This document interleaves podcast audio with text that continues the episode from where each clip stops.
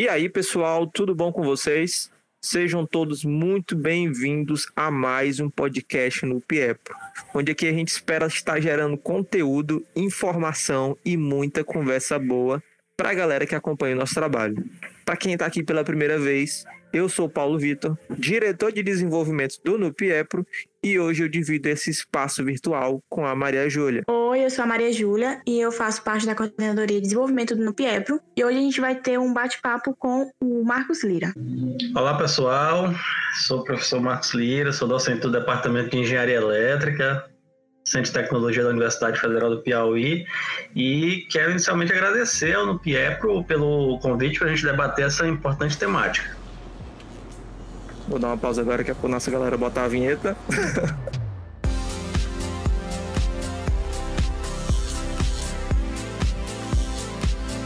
É isso aí, pessoal. Hoje nós vamos falar de energias renováveis. Esse que é uma área relativamente recente dentro da engenharia, que pode proporcionar uma carreira promissora e vem atraindo cada vez mais engenheiros com visão de futuro.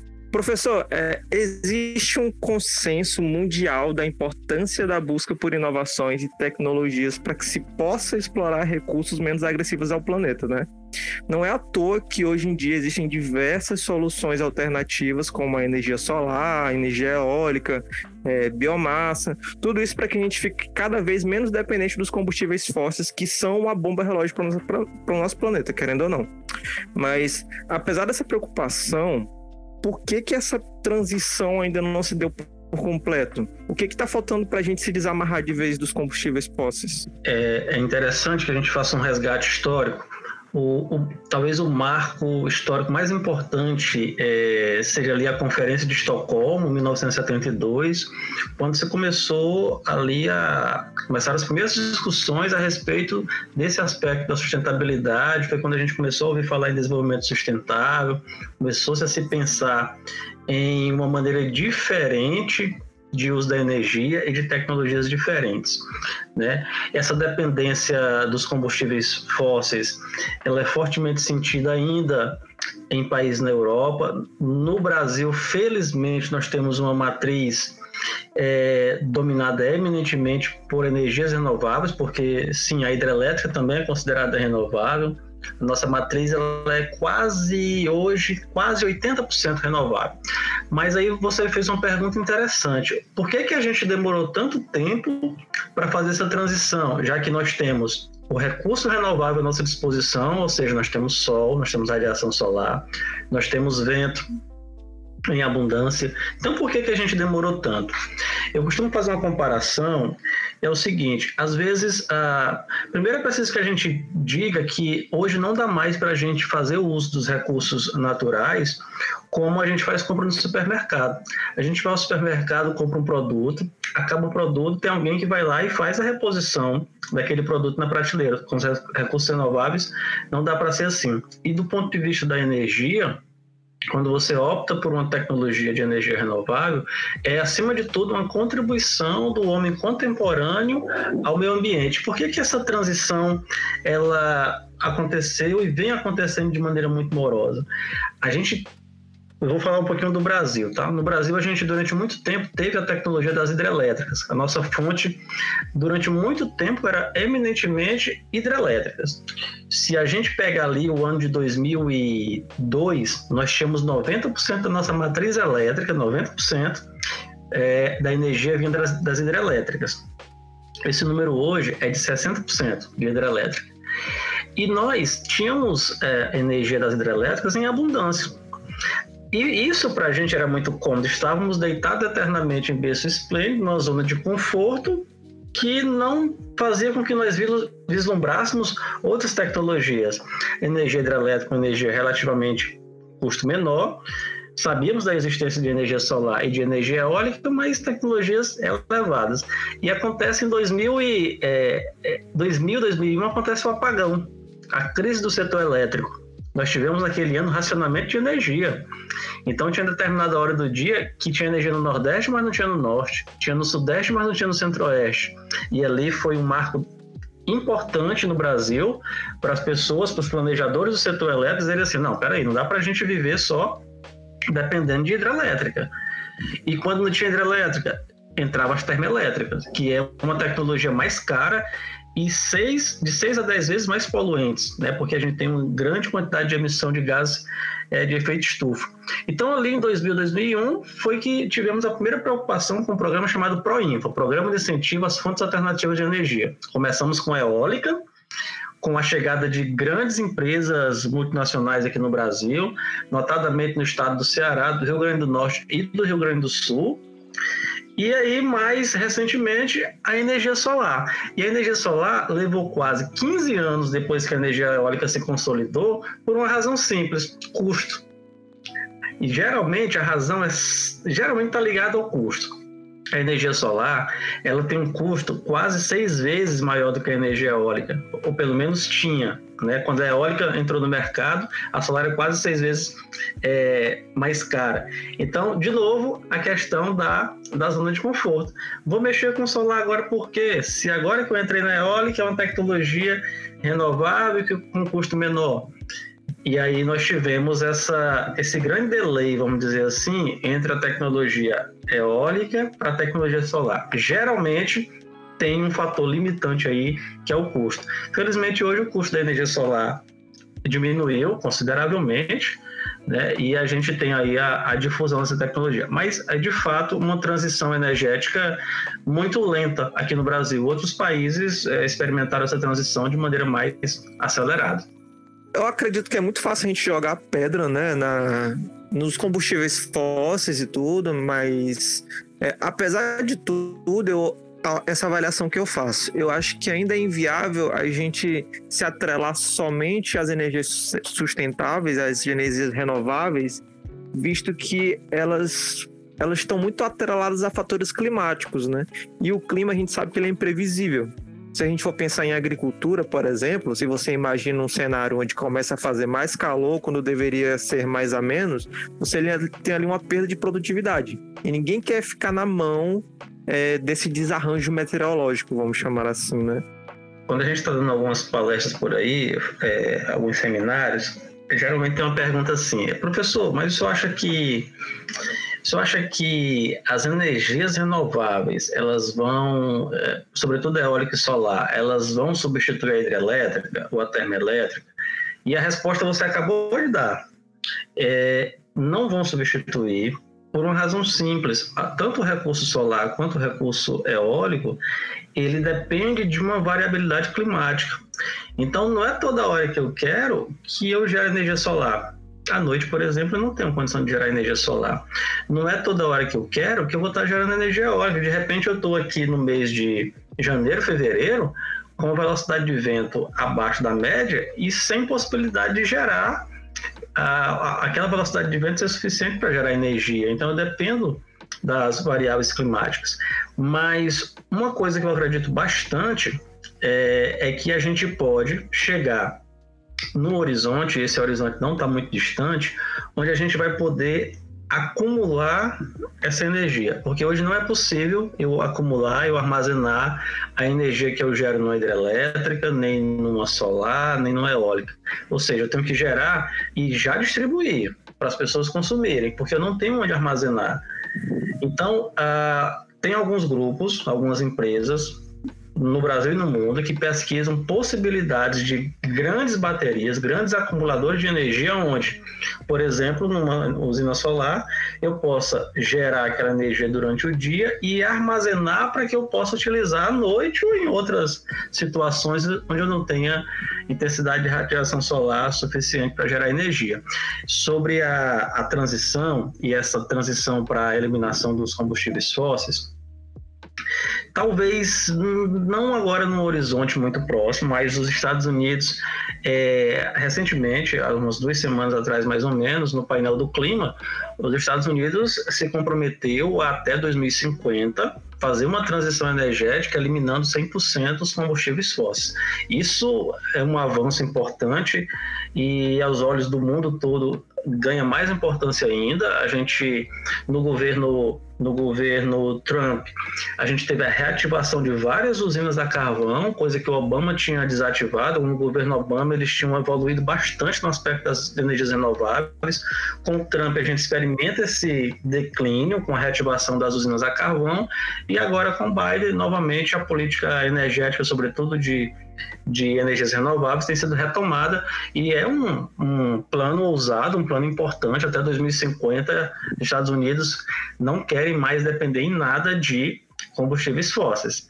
Para o Brasil, a gente não tem ainda esse planejamento a longo prazo, não vejo uma perspectiva de, de da gente é, ter uma matriz sem depender da, dos combustíveis fósseis uh, de maneira que os Estados Unidos está se comprometendo a fazer.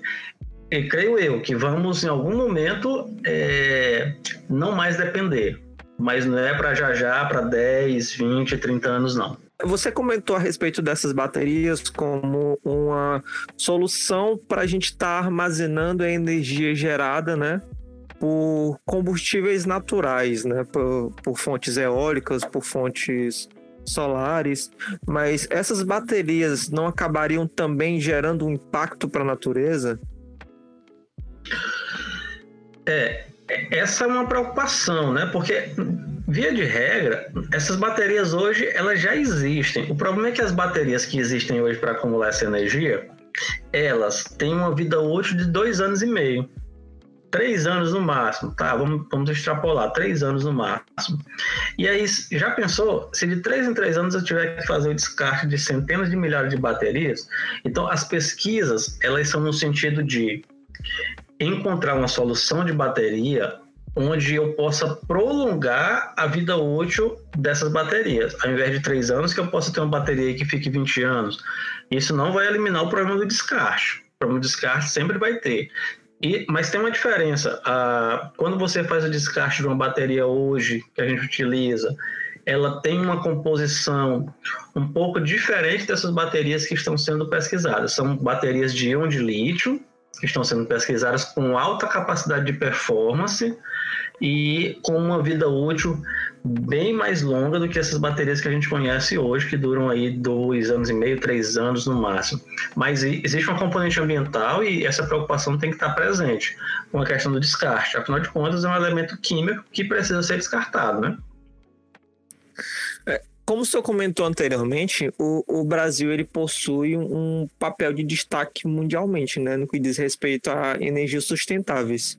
O, o Estado ele desempenha alguma medida para o estímulo da exploração das energias de energias mais sustentáveis? Sim, é, é, sobretudo ali depois de 2000, né, quando a gente teve a crise do, do setor energético, os apagões, o racionamento de energia, né, começou com o Proinfa, Programa de Incentivo às Fontes Alternativas de Energia, e aí depois a, a gente teve algumas resoluções, alguns, alguma, alguns projetos de leis que depois se transformaram em leis, no sentido de viabilizar a difusão do uso da energia. Por exemplo, o 2012, a gente teve a resolução 482 da Agência Nacional de Energia Elétrica, que possibilitou que a, os consumidores residenciais, comerciais e industriais passassem a gerar sua própria energia, colocando energia solar nas suas instalações.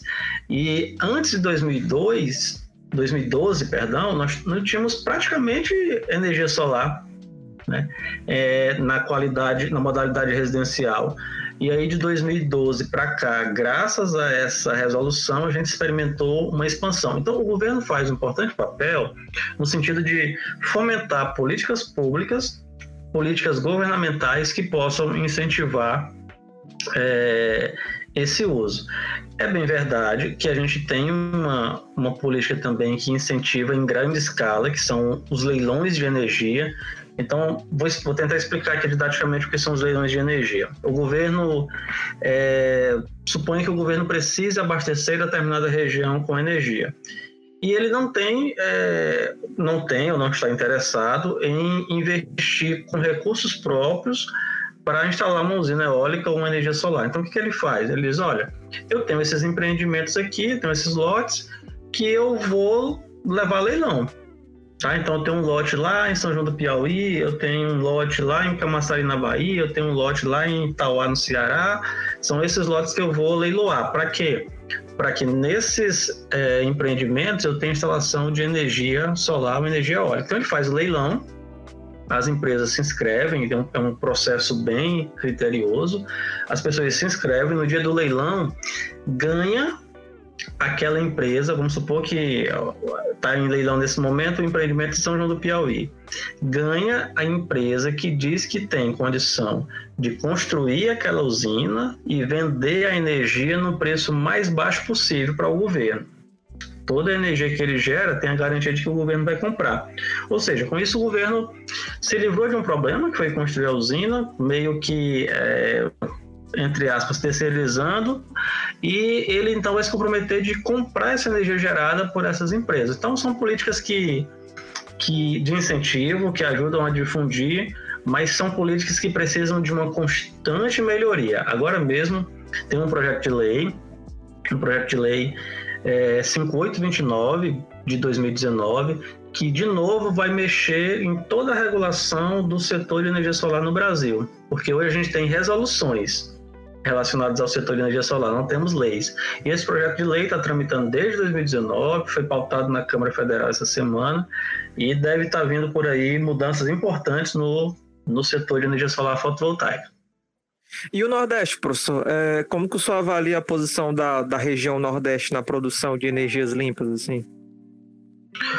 O Nordeste, ele é, ele é líder, né? O, o Nordeste, a gente quando vocês observarem ali mais ou menos o mês de julho, agosto, setembro, vocês vão observar os meios de comunicação noticiando que naquele dia ou em alguns dias o, o Nordeste bateu recorde de geração de energia eólica, né? Que são os meses que a gente tem maiores valores de velocidade de vento.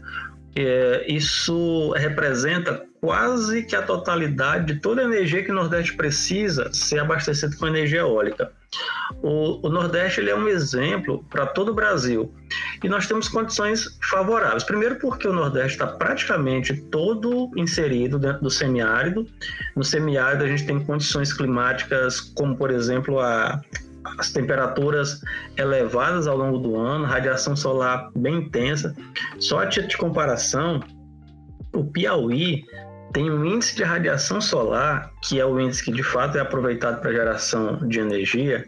O nosso índice de radiação solar, o menor valor que a gente tem ao longo do ano, o menor índice de radiação solar ao longo do ano, supera todos os valores de radiação solar da Alemanha, que é o país que mais pesquisa e país pioneiro em termos de energia solar. Então, é, é muita energia, é, é, muita radiação solar. E falando dos ventos, a condição do Nordeste ela é importante porque a gente recebe a contribuição dos ventos alísios. São chamados ventos globais, que vêm ali parte da, da Europa e atingem a costa é, nordestina de tal maneira que favorece o aproveitamento através de parques eólicos. Então, as nossas condições naturais e, e climatológicas, ambientais, são extremamente é, importantes para esse aproveitamento, para esse tipo de, de aproveitamento energético, sobretudo eólica e solar.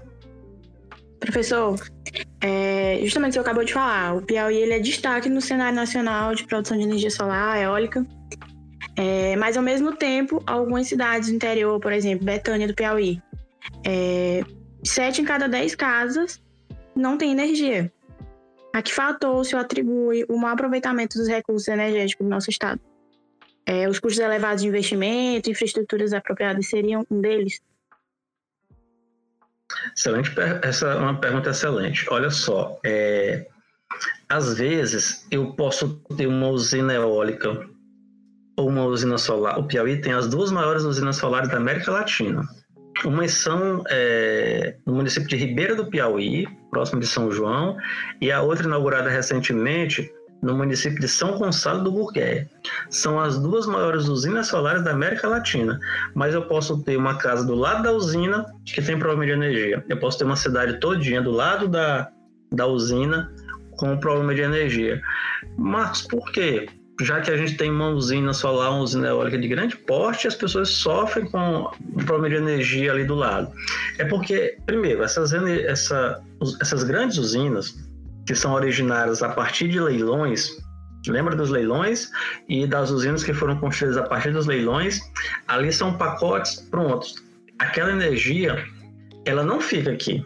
Aquela energia, ela pode ir para São Paulo, ela pode ir para Minas, ela pode ir para Goiás, porque hoje eu tenho todo um sistema interligado, um sistema de energia elétrica interligado, que me permite hoje eu consumir a energia que eu posso estar consumindo hoje aqui, pode estar vindo lá do Ceará, ou a Bahia está consumindo a energia gerada aqui no Piauí. O sistema é todo interligado.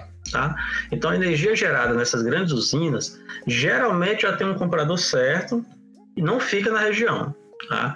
Tem um impacto importante para a região, na, na, etapa de construção da usina, gera milhares de empregos, movimenta o comércio, setor de serviço da cidade. Depois que termina, a usina funcionando, você fica ali com cinco, seis pessoas trabalhando e não passa disso. Be beleza. Com relação a, ao abastecimento das residências, a gente avançou bastante num programa chamado Luz para Todos, um programa do governo federal. E o programa Luz para Todos, a meta era levar energia exatamente para essas regiões mais distantes, as regiões que ficam na zona rural, as residências de zona rural, e a ideia era cobrir 100% do abastecimento. O Luz para Todos teve várias etapas, mas também teve vários entraves. E no Piauí não foi diferente. E não conseguiu se cumprir a meta aqui no Piauí de levar essa energia através do programa Luz para Todos. Por quê?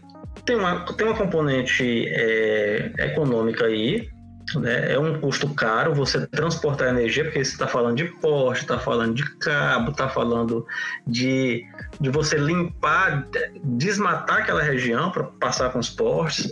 E, e o custo é o fator talvez mais preponderante. Por outro lado, as concessionárias têm a obrigação de levar energia até as pessoas. Se vai demorar um ano, se vai demorar dois anos. Eu vou dar um exemplo aqui. Quem está solicitando hoje, quem está solicitando hoje novas ligações, mora numa região que não está sendo atendida, está solicitando nova ligação, o prazo que a concessionária está dando de, de atendimento é para o final do ano que vem. Né? Então, é, é, é muito. Você fica numa fila de espera. Então, tem uma, uma componente técnica, mas tem uma componente, sobretudo, econômica que, que influencia bastante. E olha, energia, ela pode não parecer, é, porque todos nós, entre nós aqui, nós temos energia em nossas casas, talvez a gente não dê a devida importância, mas para quem não tem energia, isso faz uma falta danada. Eu quando estava finalizando o doutorado em 2015, eu fui fazer uma pesquisa de campo no interior de Paulistano. Naquele ano, nós tínhamos 14 mil famílias no Piauí que não tinham energia elétrica. 14 mil famílias. Eu não tenho números atuais, tá? mas em 2014 o número era, era isso. É, e eu fui visitar uma comunidade chamada Roça de Baixo. Eram 12 famílias naquela comunidade e nenhuma tinha energia. Eu perguntava para uma senhora uma senhora no alto dos seus 60 anos, 65 anos, alguma coisa assim, o que, que ela mais sentia falta por não ter energia elétrica em casa. E ela dizia que o que ela mais sentia falta era não poder guardar um alimento do dia para o outro. Então, veja só que uma coisa gente, que para a gente é trivial, que a gente não dá nem valor, para aquela senhora faz toda a diferença. 2014, isso. Eu voltei nessa, nessa localidade agora em novembro e soube que eles já estão com energia elétrica, felizmente. Mas energia é mais do que sinônimo de, de, de riqueza, alguma coisa, significa você dar condições de melhoria de vida para as pessoas. Passa por esse aspecto, tem um papel social também, sabe? Professor, é, as energias renováveis têm inúmeras vantagens, mas também existem alguns contras, como toda solução. A energia eólica, por exemplo, ela, além de custos elevados de investimento em infraestruturas apropriadas, causam poluição sonora, visual e acidentes com pássaros. O senhor enxerga isso como um ponto de melhora ou pontos que exigem adaptação? Eu costumo dizer que mesmo nas renováveis não existe uma fonte que seja 100% limpa, né? Mesmo a solar, que tem um, na etapa de produção de energia, quando a usina está prontinha lá, ela não tem é, emissão de poluentes, gases de efeito estufa, nada, mas lá quando a placa solar foi construída, lá na China, lá na Índia, não sei onde, tem um processo de manuseio do silício que tem um impacto ambiental na hora de fabricar aquela placa. Então, eu costumo dizer que não tem energia 100% limpa. No caso da eólica, que foi a tua pergunta, a gente, eu sempre gosto de dizer isso, a eólica, ela tem é, algumas componentes em termos de impacto. O, tem um impacto visual, você chegar numa, numa praia daquela como Jericoacoara e de repente você vê a, a praia cheia de torres. Existe inclusive um movimento na Europa já contrário à instalação de usinas eólicas na, naquelas praias mais turísticas lá da Europa. Uma outra poluição é uma poluição sonora, né? Embora haja uma distância de segurança para que as pessoas uh, morem no entorno dessas usinas eólicas, é, a literatura cita vários casos de pessoas que narram ter enjoos, náuseas, dores de cabeça, porque ficam ouvindo aquele zunido o dia todo. De novo, eu repito, tem uma margem de segurança, uma distância de segurança, mas ainda assim tem um impacto. Tem um outro efeito que é o, o um efeito nas aves, né, na rota de migração de aves. Por isso que é importante e aí é uma coisa que dá para você evitar, porque antes de colocar um parque eólico, você tem que fazer um estudo, saber se ali não é a rota de migração das aves. Né? Se for, não faz sentido colocar. Ah, nas eólicas daqui do Piauí nós não, não temos histórico, né, de, de morte de aves, mas empresas lá nos Estados Unidos já receberam multas altíssimas porque provocaram a morte de milhares de pássaros. Então tudo passa por, uma, por um estudo de impacto ambiental bem consolidado. Ah, Marcos, mas maneiras de mitigar isso? A, a questão da, do som é tecnologia que tem que ser pesquisada para que a, novos materiais sejam encontrados que emitam né, um nível de ruído menor. E outra que a gente nem falou ainda, não estou nem falando do impacto que tem quando na, na, questão do transporte, porque transportar esse negócio não é fácil, né? Você deve ter visto aí nas estradas um caminhão carregando uma hélice daquela, é literalmente de parar o trânsito. Então, tem, tem os batedores, eles não podem entrar na, na cidade em qualquer horário. Em Fortaleza, por exemplo, eles só entram em um determinado horário durante a madrugada, porque não tem como entrar com, com trânsito normal. Tá? E, e aí a gente precisa, é, enquanto pesquisadores, a gente precisa deixar isso bem claro, para não parecer a ideia de que é só bônus, né? Tem, tem um ônus também. Cabe a gente mitigar esses impactos negativos. Professor, muito obrigado por ter aceitado participar dessa conversa com a gente aqui hoje. Foi um prazer enorme ter esse momento de troca de conhecimento com você e você está mais do que convidado para aparecer aqui quando quiser, beleza? Obrigado, Paulo. Obrigado, Júlia. Obrigado, no Pietro, pela, pelo convite. E sempre que precisar, estamos à disposição. Parabéns pela iniciativa. E muito obrigado também a você que ouviu a gente até aqui. Se você gostou, compartilhe esse programa com seus amigos, segue o Nupiep no Instagram e não deixe de mandar as suas sugestões para a gente. Se você tem algum tema que você gostaria de ouvir ou dicas para a gente estar tá gerando conteúdo cada vez melhor, o nosso e-mail é desenvolvimentonopiepro.gmail.com. Fiquem agora com as nossas recomendações.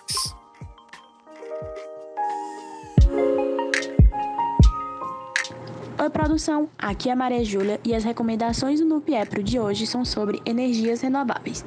A primeira dica é o livro Energia Renovável no Brasil, uma análise das principais fontes renováveis brasileiras.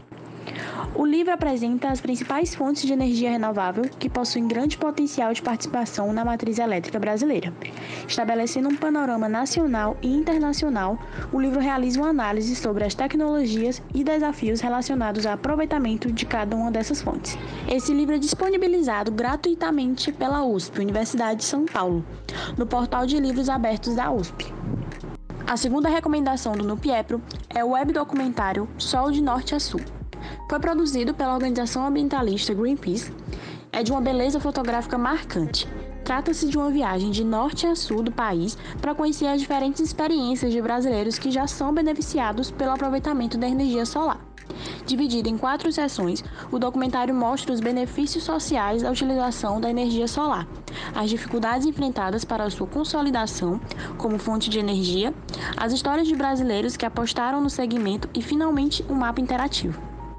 E para acessar ele é muito fácil. Esse documentário é disponibilizado na íntegra no YouTube do Greenpeace.